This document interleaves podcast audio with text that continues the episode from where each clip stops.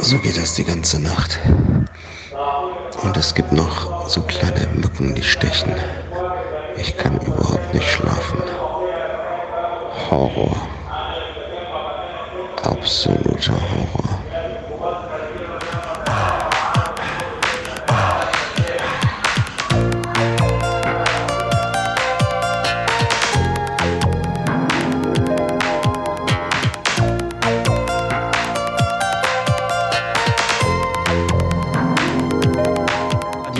Der Gefängniszelle auf der Polizeistation, die war zwar legendär und mit Sicherheit eine super Story, aber es war keine Nacht mit viel Schlaf.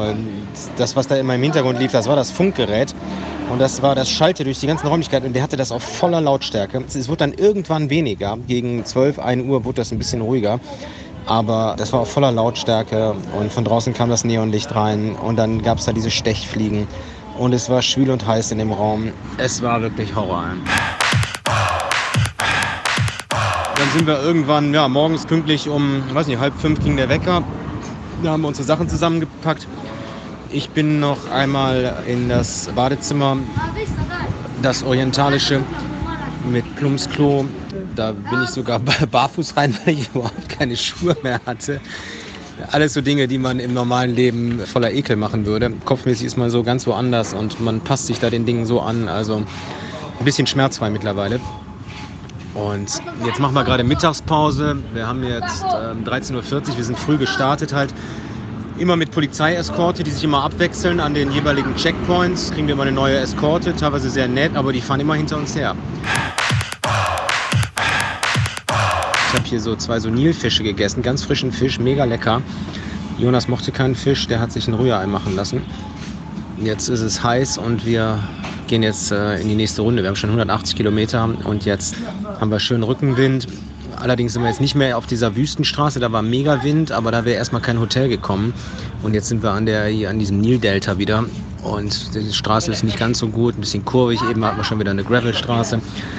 Ich komme mit der Hitze ganz gut klar. Und ja, jetzt müssen wir schon wieder los. Gerade live von der Strecke melden, das ist so schön gerade.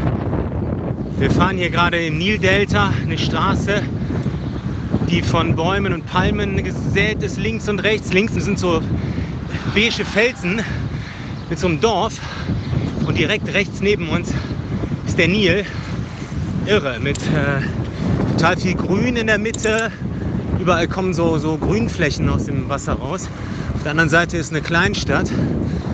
Und ja, die Versuchung ist groß, mal ins Wasser zu springen, aber hinter uns fährt die Polizei. Die Eskortwechsel klappen super. Eben hatten wir einen Wechsel, das ging ratzfatz, wir mussten mal kurz raus. Da stand schon der nächste Wagen parat. In den Dörfern machen die Blaulicht an. Also wir fahren hier wirklich so ein bisschen wie, äh, wie bei der Tour de France durch die Dörfer. Aber ich muss gleich aufpassen, weil da kommt wieder so ein Bumper. Die Bumper hier sind richtig gefährlich. Da braucht man beide Hände. عايز نروح اوتيل دار السلام ببيت وبعد كده نروح.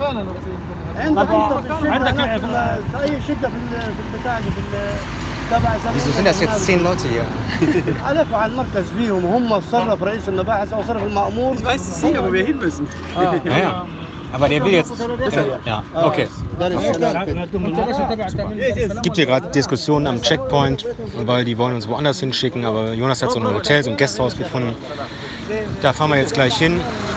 Es ist schon dunkel und äh, jetzt gerade wechselt wieder hier die Patrouille. Und wir fahren jetzt gleich irgendwo noch was essen und dann ist es wohl nicht mehr weit zu dem, zu dem Hotel. Und dann haben wir fast 300 Kilometer. Das ist äh, eine Menge. Es ist kurz vor acht. Wir sind jetzt in Dar el Salam. Das ist ein kleiner Ort in dem Nildelta auf unserem Weg nach Süden. Die Polizeieskorte hat uns jetzt hier irgendwie zum Rathaus gebracht. Ja, es ist ein ziemlich runtergekommener Ort hier so. Also die Straßen sind nicht asphaltiert. Es ist schon sehr, sieht schon sehr wüst hier aus. Tourismus gibt es halt hier gar nicht. Also wenn wir hier durchfahren, dann gucken uns wirklich alle an und rufen und ja, wir sind da immer im Mittelpunkt. Es gibt ja auch keinen, der was zu sagen hat. Also wir müssen dringend was essen und auch mal duschen aus den Klamotten raus. Wir haben zwei Nächte fast nicht geschlafen und müssen jetzt mal dringend regenerieren. Ja, eine Unterkunft wäre nicht schlecht und die telefonieren und keiner kann Englisch und wir erfahren nichts. Jetzt hat der Jonas unseren Helmi, den Kontakt in Kairo, der super nett ist und immer die Übersetzung macht, den hat er jetzt wieder angerufen und der spricht mit denen, damit wir jetzt irgendwie mal hier zu Potte kommen, ne? weil die sind auch alle nicht so engagiert. Also, also es gibt hier eine Unterkunft, aber aus irgendeinem Grund wollen die uns wohl da nicht hinlassen. Und jetzt müssen wir schauen, wie es weitergeht. Ja, wir sind über 300 Kilometer gefahren, wir haben einen guten Tag gehabt, hatten aber auch viel Rückenwind. Wir sind wirklich angenehm überrascht von den Menschen hier. Pauschalurlaub habe ich mal gemacht hier. Als meine Ex-Frau schwanger war, sind wir mal hier äh, eine Woche zum Entspannen in Urgada da in so einem Strandhotel. Und da ist es ja wirklich so, da am Flughafen, dass alle nur dein Geld wollen und so. Und ich, ich hatte wirklich äh, Ägypten da in ganz schlechter Erinnerung. Und es ist wirklich so, wir haben hier komplett was anderes erlebt. Also wir sind hier in einer Gegend unterwegs, wo kein Tourismus ist und wir haben heute sogar eben noch so einen, so einen Zuckerrohrdrink getrunken und den haben die uns ausgegeben. Also wo man sonst hier immer nur das Gefühl hat, abgezockt zu werden oder alle wollen dein Geld.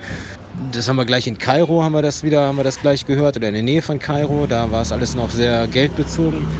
Und hier ist es wirklich komplett anders. Sehr nette Menschen und total angenehm bisher einzige Problem ist, dass wir halt jetzt nicht autark sind, dass wir jetzt hier mit der Polizei im Schlepp äh, immer gucken müssen, wie ja, wie es weitergeht. Und also ich kann nicht nochmal in der Gefängniszelle schlafen. Ich muss dringend mal duschen, weil Körperhygiene ist letztendlich auch wichtig, damit man sich nichts weiteres holt. Und jetzt ist mein meine Hinterblessuren sind jetzt gerade mal besser geworden und jetzt muss man auch gucken, dass man mal aus dieser vollgeschwitzten Hose rauskommt, dass man alles mal auswäscht und jetzt kommt der Jonas gerade, ich muss mal hören, was er sagt und ich hoffe, dass wir bald eine Unterkunft haben. So, wir sind jetzt in der Moschee untergebracht. Das hatte uns der Helmi auch schon gesagt. Das war so ein Tipp, wenn man irgendwo ist und kein Hotel findet dass man in den Moscheen übernachten kann. Und die Polizei hat uns jetzt hier hingebracht. Neben der Moschee ist so ein größerer Hof und so ein Gebäude und sind so riesige Holzbänke. Ja, die haben nur noch nicht verstanden, dass wir noch was essen müssen. Wir haben halt noch nichts gegessen. Aber hier gibt es so einen Baderaum und Duschen und alles ganz okay mit Marmorboden und unseren Standards ist das äh, nicht alles super sauber, aber für hiesige Standards ist es sehr gut. Und ich habe gerade geduscht und jetzt haben sie uns so einen Raum hier zur Verfügung gestellt. Der ist sogar ganz gemütlich. Da stehen die Räder schon drin. Und da können wir gleich schlafen. Die haben uns nur halt schon mal vorgewarnt, um 5 Uhr morgens ist hier Remi Demi. Aber das ist ja eh die Zeit, wo wir aufstehen. Und insofern passt das ganz gut. Da haben wir schon mal das Schlafproblem gelöst. Jetzt müssen wir nur noch das Essensproblem lösen. Ich habe meine, mein Trikot und meine Hose eben ausgewaschen. Ja, ich glaube, mit meinem in meiner Problemzone ist es auch besser geworden. Und dann bin ich mal gespannt, wie es weitergeht. Mit dem Jonas habe ich heute mal ein bisschen länger so gequatscht. Ähm, der hat sogar heute das erste Mal gesagt, dass ich heute so motivierten Eindruck und so stark bin, dass er schon Angst gehabt hat, dass ich ihm davonfahre. Ja, ich muss sagen, also ich bin auch ganz zufrieden. Also bin im Moment ganz, ganz gut drauf. Und ich glaube, dass ich die Hitze besser vertrage als der Jonas. Morgen geht es in die Sahara, da bin ich mal gespannt. Also er muss sich dringend noch Sonnencreme besorgen, weil die eine, die er hatte, die ist jetzt fast alle. Ich bin zum Glück so vorgebräunt, also ich habe mir jetzt nur noch die Nase ein bisschen eingecremt, aber das geht ganz gut. Hier wird uns äh, kein lautes Funkgerät, keine betrunkenen Russen, keine Breaking Bad Hinterhof äh, Deals vom Schlafen abhalten. Insofern bin ich ganz froh. Dann sag ich mal gute Nacht. Wir sind nämlich, also wir werden heute wirklich äh, früh schlafen. Wir haben jetzt wirklich zwei Nächte, zwei sauschlechte Nächte gehabt und können jetzt mal eine Tüte Schlaf gebrauchen. Wir haben jetzt 6.40 Uhr, wir sind extra super früh aufgestanden in der Moschee und losgefahren und dann sind wir hier an der nächsten Polizeistation, ist unsere alte Kolonne weggefahren und jetzt hängen wir hier und die lassen uns nicht fahren. Wir vermuten, dass irgendwer, ein Entscheider nicht, äh, irgendwas hat er angedeutet, mit der schläft noch oder so. Jetzt hängen wir hier, kommen nicht weg, haben tierisch Hunger, können nichts essen.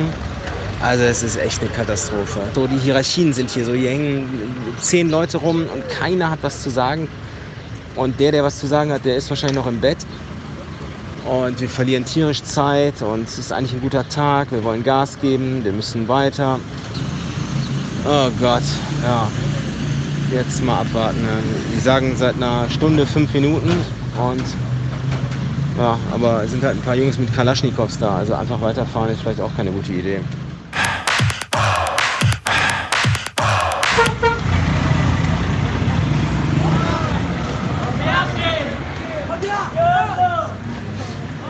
Wir sind gerade in einem Ort Esna. Das ist quasi die letzte, einer der letzten Orte, bevor es jetzt in die Sahara geht. Und das ist wirklich unglaublich. Das ist ein Ort völlig abseits vom Tourismus. Hier sind die Straßen nicht asphaltiert. Hier ist ein Leben auf den Straßen. Hier fahren Tuk-Tuks, hier sind Motorräder. Die Leute rennen mit ihren Turbanen und verschleiert rum. Hier werden auf den Straßen Sachen verkauft. Man hört den Lärm, alle hupen, alle grüßen uns und es ist unglaublich. Es ist bunt, es ist neon beleuchtet alles. Okay, warte, jetzt muss ich mal wieder aufs Rad steigen. Alle hupen, es ist totales Verkehrschaos hier. Wir sind gerade auf so einer Hauptstraße.